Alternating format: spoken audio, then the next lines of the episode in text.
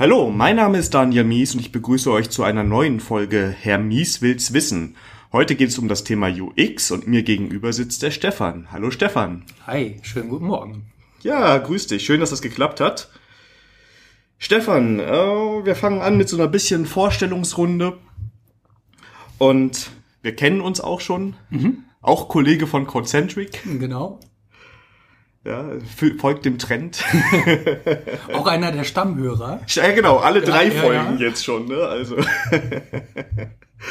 Und ähm, ja, für die Hörer vielleicht interessant, du kennst die vierte Folge noch nicht, die ist nämlich jetzt zu diesem Zeitpunkt noch gar nicht veröffentlicht. Genau, richtig. Wir sind jetzt in Folge 5, wenn nichts Überraschendes passiert. Genau. So, du bist auch bei Twitter, das werde ich auch in den Show Notes verlinken. Da schreibst du so ein bisschen über UX und so. Mhm. Ähm, und ich habe gesehen, ich habe dich ja so ein bisschen gestalkt, bevor wir, bevor wir losgelegt haben. Und du hast ja auch so eine Entwicklerhistorie. Du hast ja meine eigene App für Windows Phone geschrieben. Ja, richtig. Was war denn das? Ja, also ich habe ja durchaus einen Entwicklerhintergrund ne, und ähm, versuche auch immer am, am Ball zu bleiben, dass ich nicht ganz den Kontakt verliere. Das ist mir irgendwie schon wichtig. Ähm, und äh, ganz konkret ging es mir da auch darum, mich dem Thema Mobile so ein bisschen zu nähern. Ne? Man hat ja immer so gewisse Trends und ähm, Mobile ist, glaube ich, heute im UX-Bereich nicht mehr wegzudenken. Also es ist einfach was, womit man sich beschäftigen muss und ich kann mich generell nie ähm, nur theoretisch mit Dingen beschäftigen. Ne? Und äh, das heißt, ich brauche immer ein konkretes Beispiel und dann hatte ich das eigentlich schon immer vor, mir, mir irgendwann eine App zu schreiben und äh, der Anlass war dann ganz lustig. Äh, ich war bei einem, bei einem Wassersp Wasserballspiel von unserem Sohn und wurde dann äh, spontan, Gott, das sollte ich jetzt gar nicht erzählen, äh, ich wurde spontan aufgefordert, doch mal die Spielzeit mitzustoppen. Jetzt hatte Windows Phone ähm, einfach keine eingebaute Stoppuhr. Also habe ich mir schnell die nächste Stoppuhr aus dem Store runtergeladen und die laufen lassen Leider ging diese Stoppuhr aus, sobald der Bildschirm ausgegangen ist und dann war die Zeit resettet. Und äh, das hat mich dann so ein bisschen ins Schwitzen gebracht, äh, weil ich auf einmal die Zeit nicht mehr wusste. Ich habe mir dann einfach eine Zeit ausgedacht. Aber pst. Ja, genau. Hört keiner. Wahrscheinlich ist das sowieso noch ja keiner. Ja. Und da habe ich mir gedacht, das kann ich besser. Und ähm, das war für mich dann einfach so der, der letzte Antrieb, äh, eine App zu, zu machen. Und warum Windows Phone, mag man sich heute fragen. Aber ich komme halt aus einer äh, Microsoft-Historie tatsächlich ein bisschen ungewöhnlich für Codecentric. Ähm, aber die, die letzten Firmen, für die ich gearbeitet habe, waren sehr Microsoft-lastig und da lag das nah, weil ich wollte einfach ähm, mich mit den Inhalten beschäftigen, mit Konzepten beschäftigen ähm, und nicht äh, ein neues Framework lernen. Ich konnte C-Sharp, ich konnte XAML und ähm, dann war da zumindest die technische Einstiegshürde für mich klein und ich konnte mich einfach um, um die Inhalte kümmern. Das war nett. Hast du vor, das nochmal irgendwie zu. Also Windows Phone ist ja so ein bisschen tot. Leider, ja. Wahrscheinlich nicht so viele Hörer, die das jetzt benutzen. Ähm, kommt da irgendwann noch mal ein Update? Hast du mal vor, es auf eine andere Plattform zu bringen? Oder? Also ich hatte es immer vor und ähm, bin aber total äh, überraschenderweise aus Entwicklersicht bin ich ein totaler JavaScript-Fan geworden. Was ich mir nie hätte vorstellen können anfangs, weil ich ähm, komme aus so einer äh, ähm, Ecke. Ich habe ähm, Objektorientierung gelernt mit Eiffel und da hat man ganz äh, äh, ähm, starke Regeln, also stark typisiert und, und Design by Contract. Ähm, und das ist ja bei JavaScript alles anders. Und dann habe ich immer am Anfang gedacht, oh Gott, JavaScript. Und ähm, ja, je mehr ich damit arbeite, umso besser gefällt mir das tatsächlich. Und ähm, ja, jetzt machen wir React und React Native habe ich mir tatsächlich angeschaut, aber das hat mich nicht begeistert.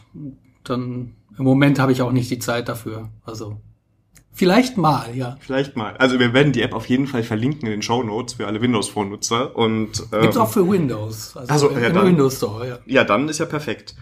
Ähm, ja, du hast jetzt vor kurzem, wenn das die Folge rauskommt, ist es schon ein bisschen her, über auch UX geschrieben im Blog. Ich glaube, da hast du eine Serie in Planung. Genau, es werden drei Artikel irgendwann. Äh, was heißt irgendwann? Ganz konkret äh, kommt der nächste Teil am Montag die sind auch alle drei schon fertig und ähm, basieren eigentlich auf einem, auf einem Vortrag, den ich schon viele Male gehalten habe, ähm, weil ich mich einfach schon sehr lange mit dem Thema UX beschäftige und das unheimlich gut finde. Also UX beschäftigt man sich ja so, oder ich befinde mich so an der Schnittstelle zwischen Informatik, grafischem Design und Psychologie. Und das, das macht mir unheimlich Spaß. Und ähm, ja, ich finde es auch total spannend. Also ähm, da merke ich halt immer wieder in der Praxis, ähm, ist das Thema längst nicht so angekommen, wie man denkt. Ne? Also jetzt fahre ich dann auch mal äh, zu einer UX-Konferenz und dann denke ich mir immer, ja, ähm, eigentlich kann ich gar nichts Neues dazu erzählen, ne? weil was, was ich auch jetzt in dem Blog schreibe, das ist alles nicht neu. Äh, alles ein alter Hut für Leute, die UX schon kennen, äh, ähm, ist der Artikel nichts, aber nichtsdestotrotz stelle ich im Alltag fest, ähm, dass da noch so, äh, ähm, so Basissachen nicht richtig gemacht werden aus meiner Sicht oder es einfach zu spät gemacht wird, ähm, dass ich mich dann doch entschieden habe, den Blogartikel anzugehen. Und was mir so ein bisschen Mut gibt, ist, äh, wenn ich da einen Vortrag zugehalten habe, dass das eigentlich auch immer ganz gut angenommen wurde. Also Schauen wir mal, wie die Resonanz so ist oder hab, ob ich zerrissen werde. Nein, glaube ich nicht. Also ich habe den ersten Artikel schon mal gelesen. Ich musste mich ja vorbereiten auf die Folge mhm. so ein bisschen. Kommt auch gleich bei den Fragen so ein bisschen wieder. Da sind so ein paar Wörter dabei, die habe ich erst gestern, als ich mich vorbereitet habe, gelernt. Ja. Und ich fand den Artikel sehr, sehr gut. Und zum Grafischen habe ich ja ganz vergessen, dir noch offiziell die Credit zu geben. Das Hermies wills wissen Logo ist ja auch von dir. Ja. Genau. Obwohl ich mich selber eigentlich nicht als, als äh, Grafiker bezeichne. Manche Sachen gehen dann ganz gut, aber ähm, ich, ich bin weit weg von einem Grafikdesigner. Also. Ähm, du hast jetzt eben selber gesagt, du hast so ein bisschen Informatiker-Hintergrund, aber bist mhm. jetzt bei uns voll auf dem Thema UX. Wie bist du denn selber so da reingeraten? Also wie waren deine ersten Schritte? Wie bist du da mit UX in Berührung gekommen? Ja, also gestartet habe ich äh, meine Karriere am Fraunhofer Institut in Dortmund in einem sehr tollen Team. Und ähm, äh, da habe ich schon direkt festgestellt, dass ich eigentlich derjenige bin, der, der nicht wegläuft, wenn es um Frontend geht und da totalen Spaß dran hat. Und eigentlich auch immer gerne, ähm, wenn, wenn andere sagen, okay, das funktioniert, das reicht, dann gerne noch den nächsten Schritt machen würde, okay, das funktioniert auch gut aus Benutzersicht und ähm, habe dann angefangen, mich immer mehr damit zu beschäftigen. Und ähm, das war dann auch äh, quasi der nächste Schritt. Dann war ich bei einem Business Intelligence Anbieter in Langenfeld, zehn Jahre war ich da, habe auch äh, ein tolles Team gehabt, viel Spaß. Und ähm, war da eben verantwortlich für Benutzerschnittstellen.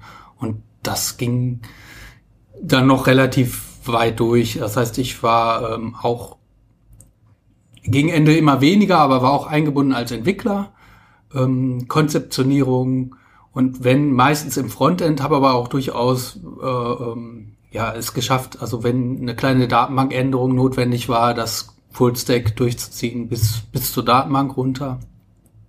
Aber äh, am meisten Spaß hatte ich schon immer an den User Experience, User Interface Themen. Ähm, wie, wie würdest du jetzt jemand, wenn jetzt jemand das hört und sagt, okay, ich will auch in das Thema einsteigen, ich sehe auch den Bedarf, was würdest du dem empfehlen, wie man einsteigen kann am besten?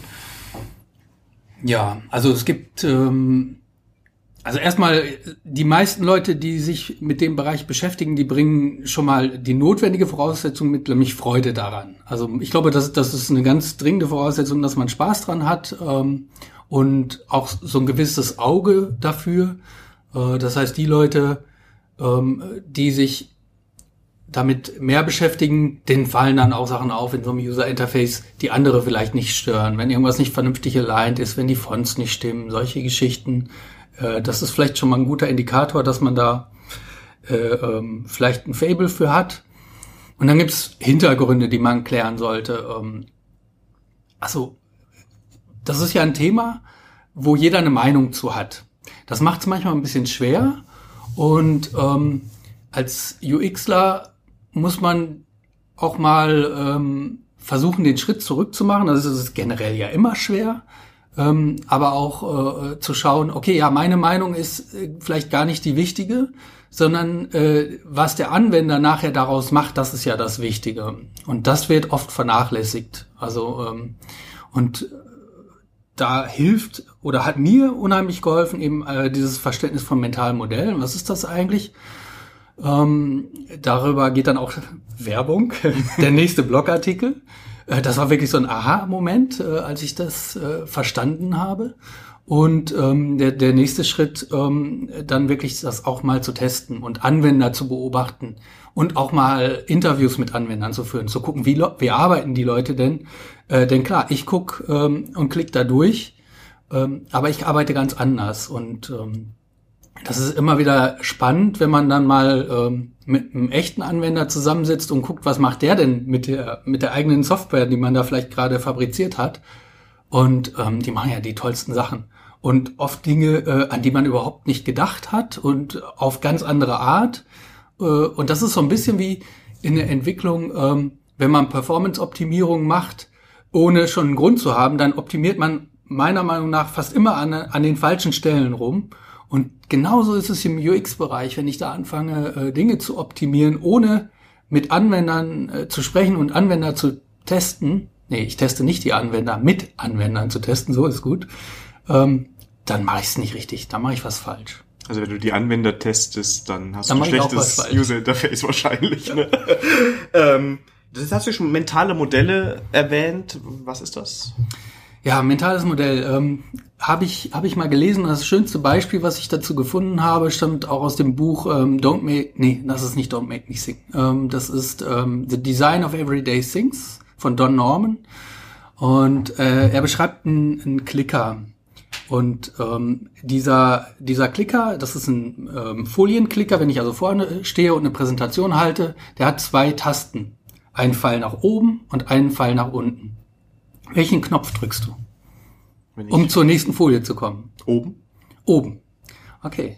Und ähm, jetzt gibt's ganz viele User, die sagen oben. Und es gibt fast genauso viele User, die sagen unten. Und das ist erstmal ganz spannend, weil ähm, jeder sagt das so spontan.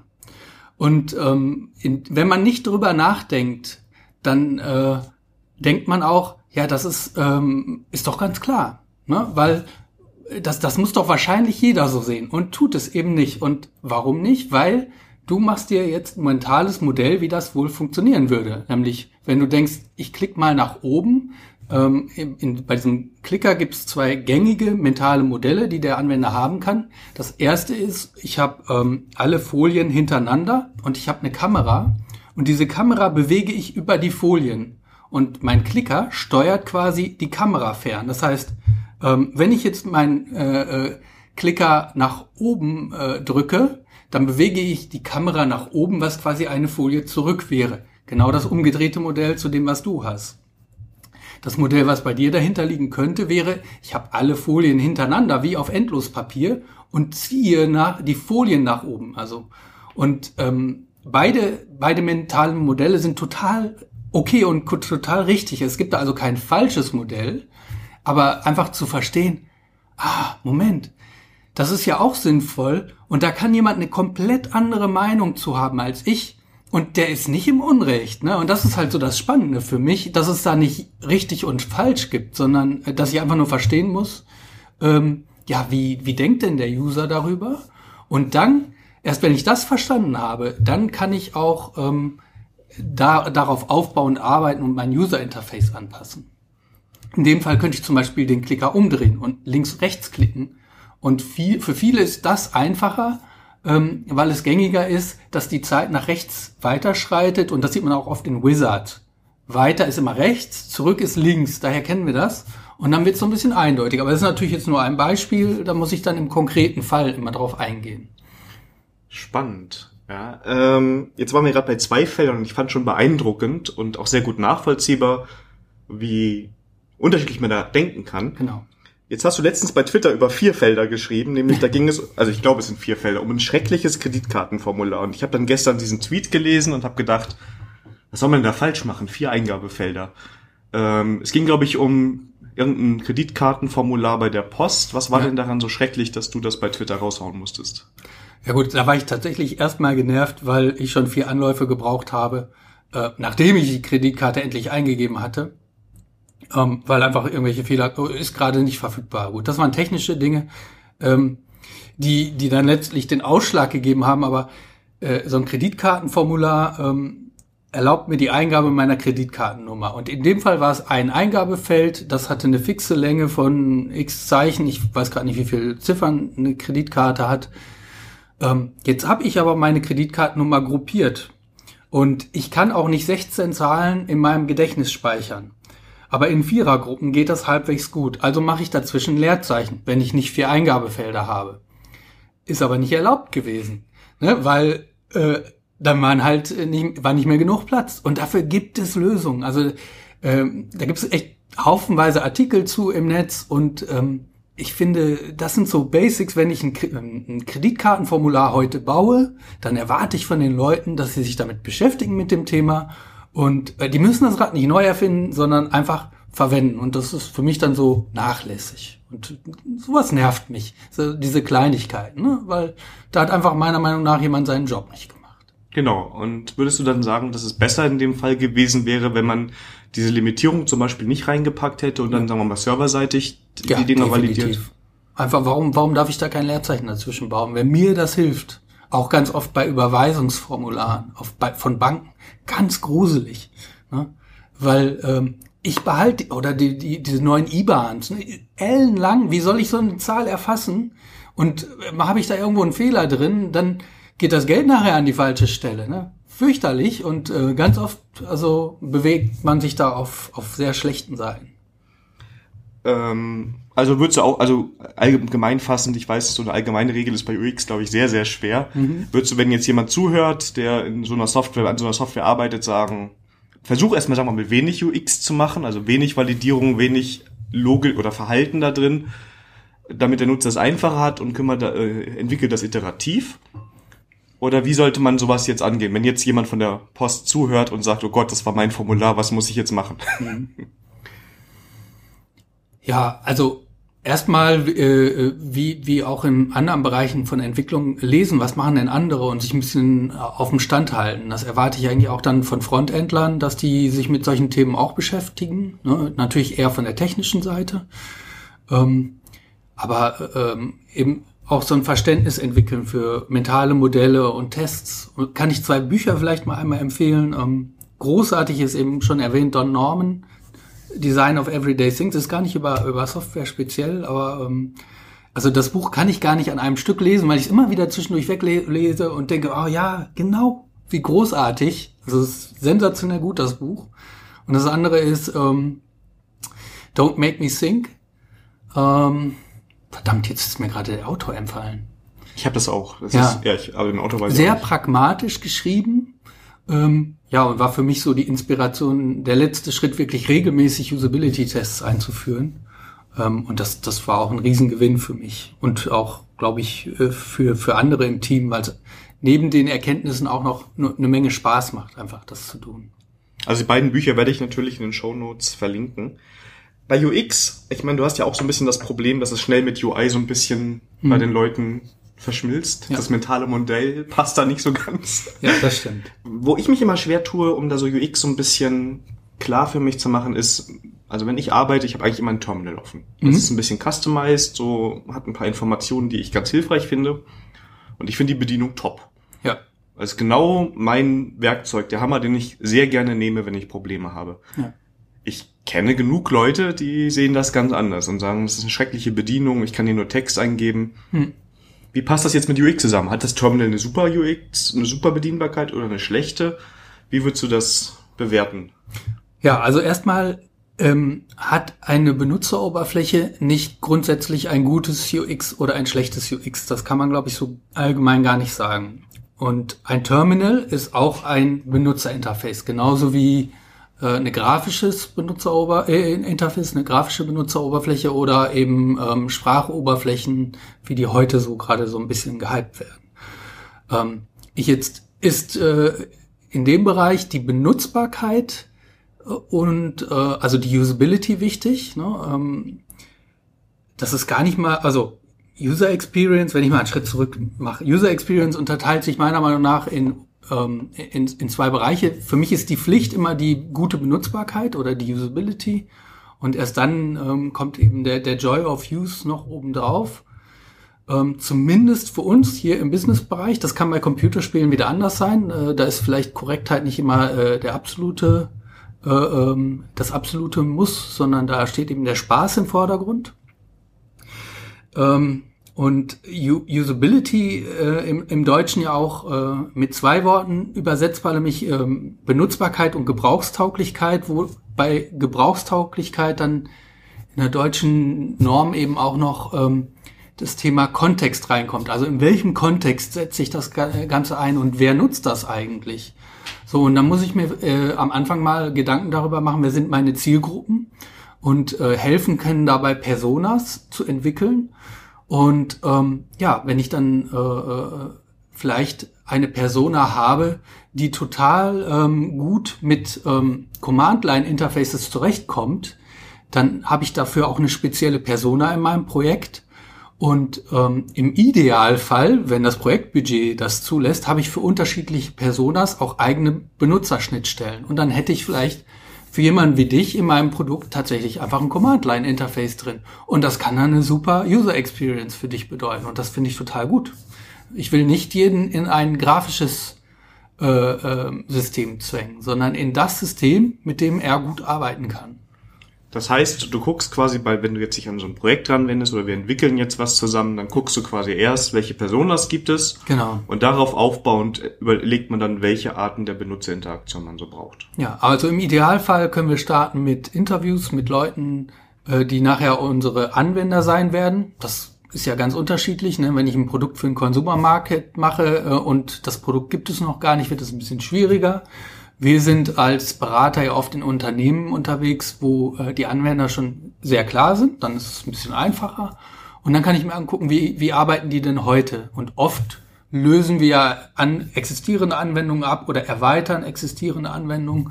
Und dann kann ich mir schon mal angucken, wie arbeiten die? Wo, wo sitzen die? In welchem Umfeld sitzen die? Welche Hardware haben die? Äh, arbeiten die mit der Maus, mit, mit äh, Tastatur, mit Touchgeräten? Welchen Background haben die? Äh, sind die computeraffin oder nicht? Und, und all das sind ja Entscheidungen, die nachher ähm, mein User-Interface beeinflussen werden. Ne? Ich persönlich, wir haben, aber wir arbeiten ja auch im selben Projekt, von daher kriege ich ja so ein bisschen deine tägliche Arbeit mit, habe aber nur Halbwissen in dem Gebiet. Was mir aufgefallen ist, ist, dass es auch irgendwie sehr agil ist, nämlich du machst regelmäßig Usability-Tests. Das heißt, wir entwickeln jetzt nicht irgendwie eine Software nach einer Skizze oder nach einem Konzept, das erarbeitet wurde, sondern dieses Konzept wird eigentlich regelmäßig hinterfragt ja. und dann auch erweitert. Wie laufen denn solche Usability-Tests ab? Ja, also erstmal ähm, genau richtig. Also ich finde, ähm, dass das super zur Agilität passt. Und äh, User-Centered Design ähm, ist so ein Schlagwort oder äh, ein Prozess, an dem ich mich immer ein bisschen versuche zu orientieren. Ähm, eben auch iterativ und schnell Dinge zum, zum Anwender zu bringen und die da auch vertesten. Und das kann auch durchaus sein, dass ich schon Dinge verteste ganz früh in der Projektphase, ähm, wenn das Entwicklungsteam noch gar nicht so weit ist. Das kann also bedeuten, dass ich vielleicht mit einem Papierprototypen arbeite ähm, oder äh, ähm, einen Click-Dummy habe, wo ich nun mal durchklicke. Mit Tools erstellt, was auch immer. Ne? Also ähm, ich, ich nehme immer das Tool, was für mich gerade funktioniert. Ich habe schon ähm, äh, Prototypen oder äh, Wireframes oder wie auch immer man sie nennen will, gemacht in, in, in PowerPoint oder Excel, genauso wie in professionelleren Werkzeugen wie, wie Sketch oder Extra. Aber da wähle ich halt immer das Tool, was gerade für mich passt. Und das kann auch durchaus mal äh, Papier und Bleistift sein. So, und dann will ich ganz früh Feedback haben, weil ähm, wenn wir all diese Dinge, die wir früh vertesten, erstmal in die Entwicklung geben würden und müssten es dann wieder komplett umwerfen, dann verschwenden wir ja unheimlich viel Zeit. Das, diesen Aufwand können wir uns komplett sparen, wenn wir ähm, Dinge schon von Anfang an ausschließen können. Und ich möchte halt gerne auch eine, eine Situation haben, wo ich im UX-Bereich am Anfang ziemlich frei denken kann und auch noch Entwürfe mal komplett über den Haufen werfen kann ohne ähm, dass mir dann fünf Entwickler mit einem langen Gesicht gegenüber sitzen, sitzen und zu Recht sagen, oh, da haben wir jetzt drei Wochen dran gearbeitet und du sagst, jetzt fangen wir wieder von vorne an. Kann ich natürlich auch verstehen, weil ähm, da steckt man ja dann Arbeit und Herzblut rein. Und deswegen äh, versuchen wir da immer schon so ein bisschen vorauszuarbeiten. ist also so ein bisschen, ähm, ja, als UXler arbeitet manchmal eher, manchmal eher so in Richtung PO vor und dann ist man aber auch wieder enger am Team mit im Sprint. Das ist je nach Projektphase unterschiedlich und manchmal ein bisschen wasserfalliger als, als das agile Prozesse so vorgeben, weil ich es dann doch schwierig finde zu sagen, ich gucke immer nur den, auf den aktuellen Sprint vom User Interface, ähm, denn äh, ich möchte eigentlich nicht, dass, also Ziel ist ja auch jederzeit eine Software ausliefern zu können zum Kunden. Und dann möchte ich dem nicht äh, alle drei, drei Wochen oder wie auch immer, wie lange Sprint ist, ein komplett neues User-Interface geben. Also klar kann ich nicht alles voraussehen, ähm, aber ich möchte schon mal so grob wissen, ah, was kommt denn da noch? Ähm, zum Beispiel, wie viele Seiten habe ich? Wie mache ich die Navigation? Damit ich die Navigation nicht von oben nach links und dann wieder nach oben und dann hinter ein Hamburger-Menü und sonst was stecken, ähm, sondern so eine grobe Richtung habe. Die muss nicht immer stimmen. Das kann ich ändern. Ich bin da schon so agil, äh, aber so ein bisschen vorausschauend.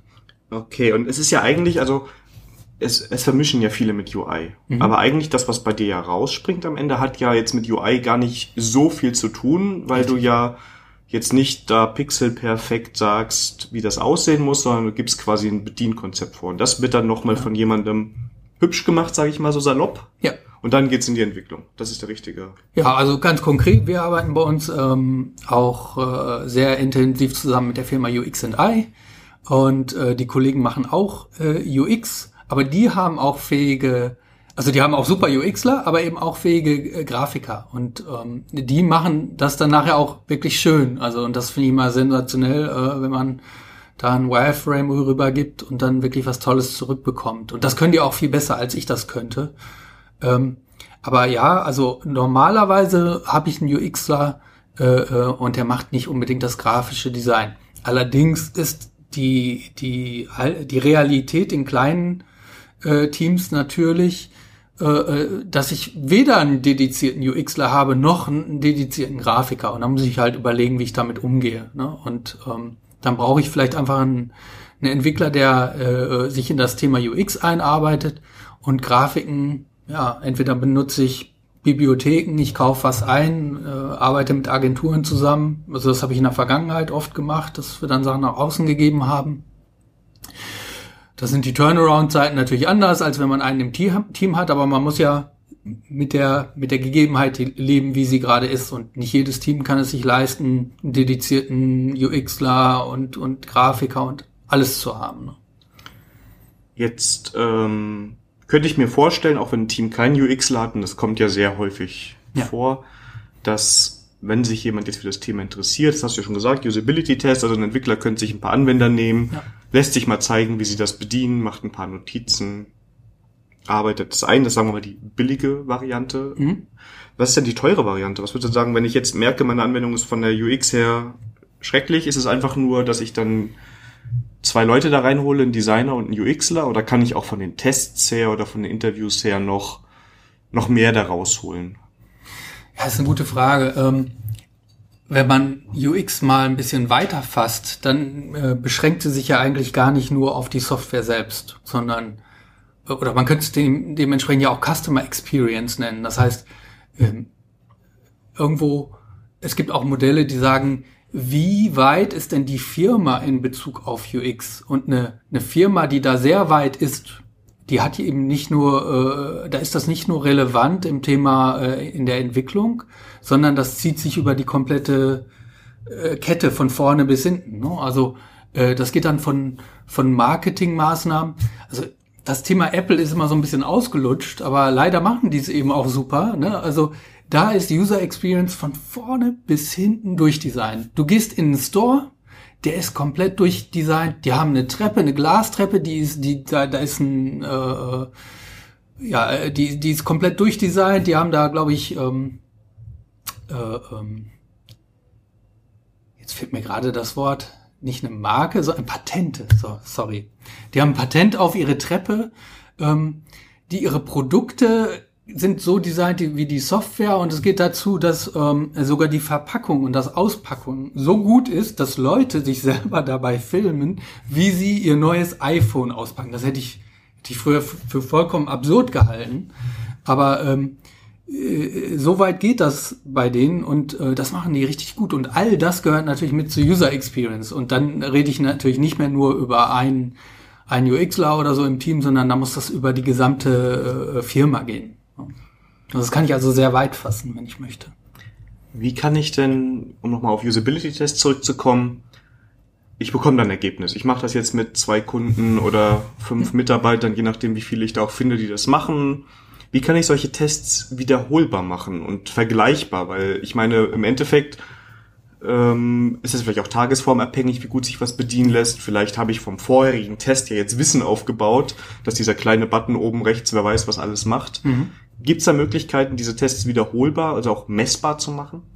Ja, das ist ein interessanter Aspekt. Ähm, äh, Im Prinzip geht es ja darum, ähm, was wollen wir mit unseren Tests eigentlich erreichen.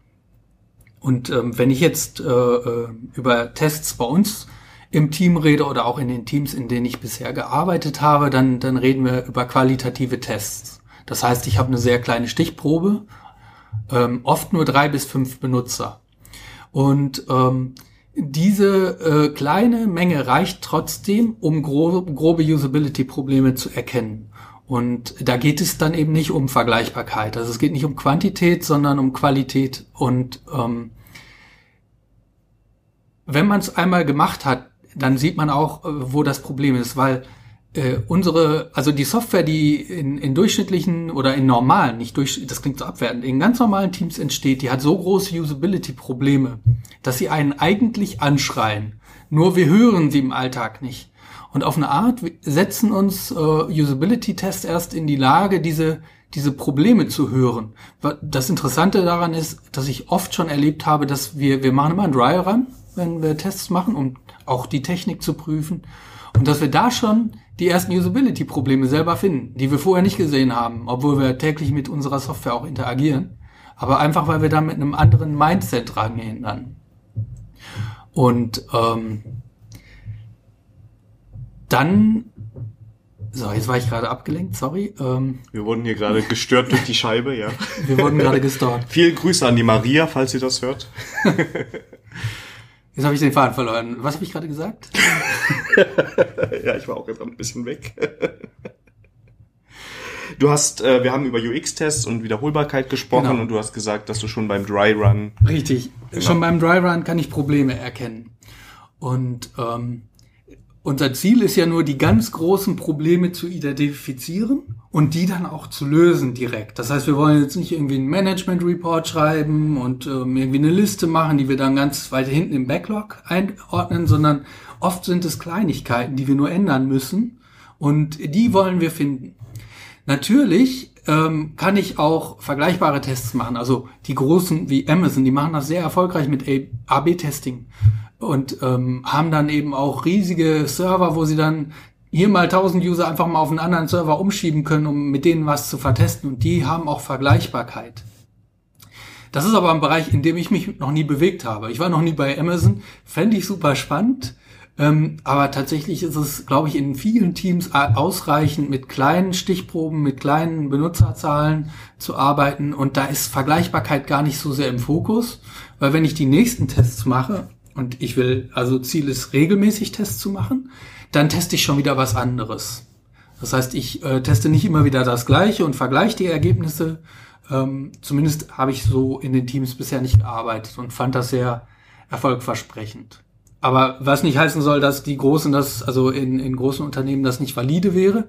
Aber da habe ich dann auch keine Erfahrung mit. Ähm, du hast gerade A-B-Testing erwähnt. Ich weiß nicht, ob es jeder kennt. Kannst du es ganz kurz erklären? Ja, also ähm, ich kann es eben nur aus der Theorie beschreiben, aber äh, Amazon ähm, kann durchaus zum Beispiel mal der, der Button jetzt kaufen.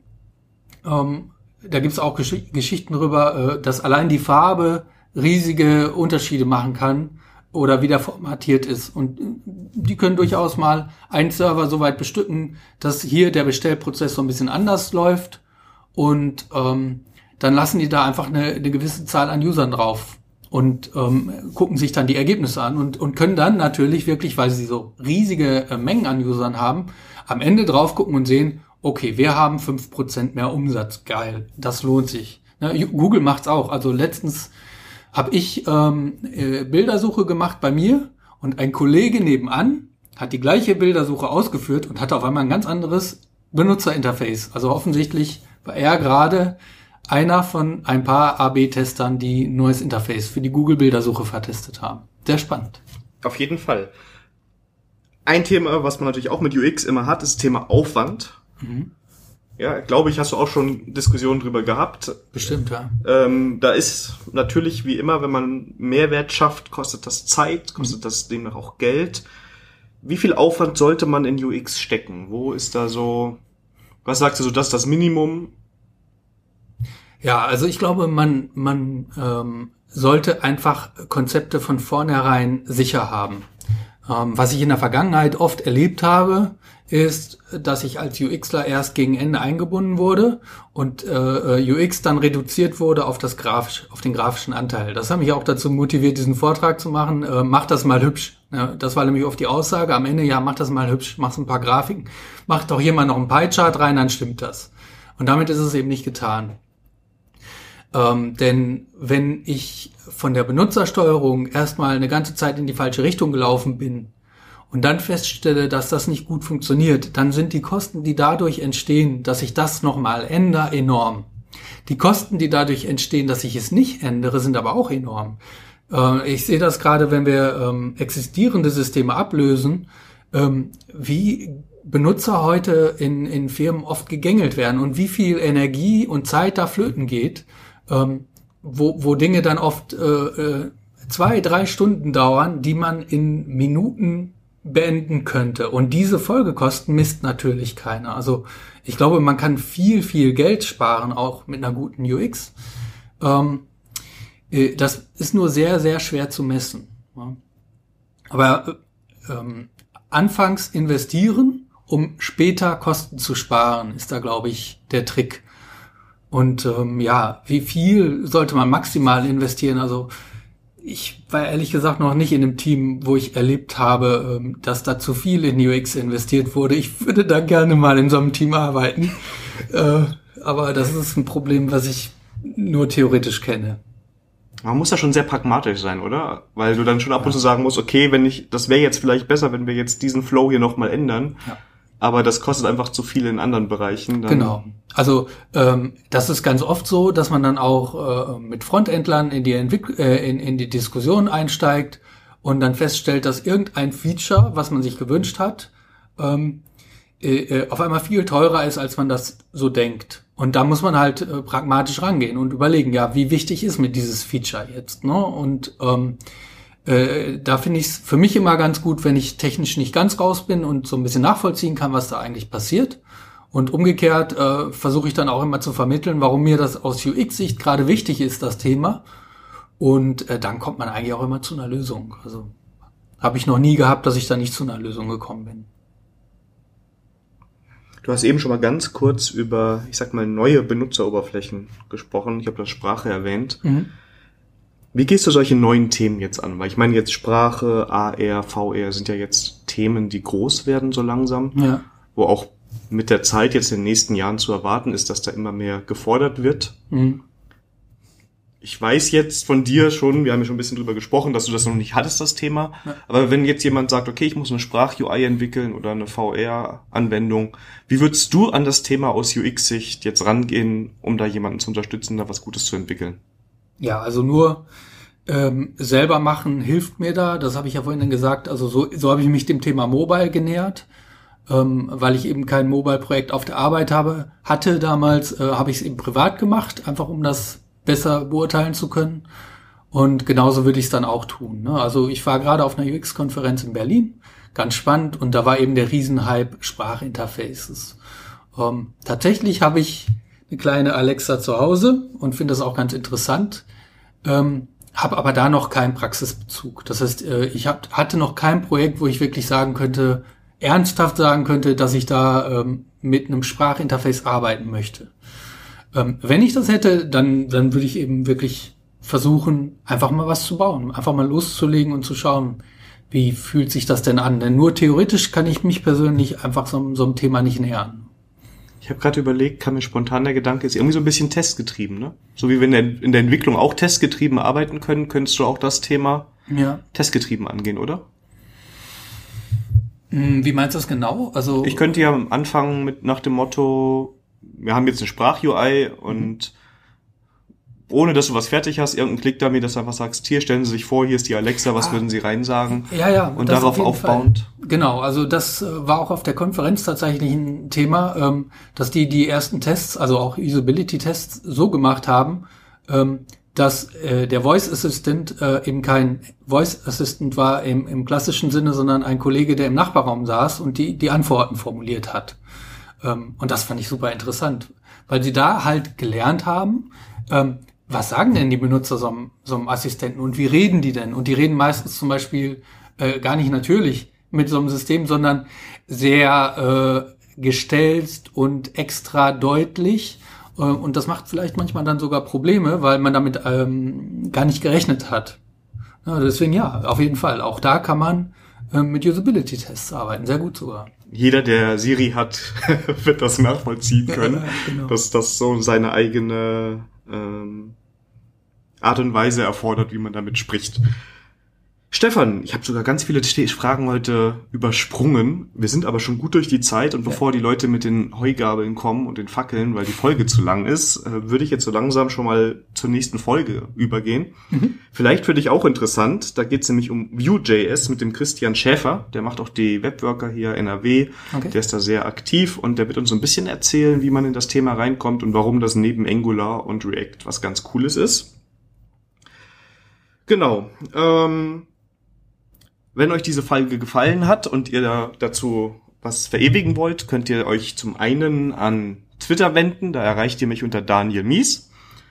Den Stefan habe ich ja jetzt auch, werde ich verlinken in Show Notes, dann könnt ihr ihm auch folgen und ganz fleißig schreiben. Es wird bei GitHub ein Issue geben zu dieser Folge, da kann man was drunter kommentieren.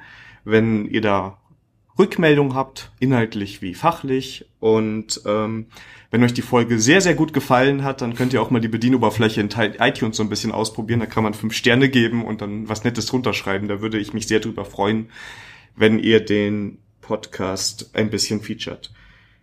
Stefan, ich danke dir für deine Zeit. Ja, vielen Dank. Es war sehr nett. Ja, und ich, das können wir vielleicht nochmal machen. Also ich fand, da waren noch so viele Themen offen, wo wir jetzt so ein bisschen so durchgegangen sind. Ja, Vielen Dank. Ja, da gebe ich zurück. Und für, vielen Dank den Zuhörern fürs Zuhören. Ich wünsche euch eine tolle Woche. Bis zum nächsten Mal. Tschüss. Tschüss.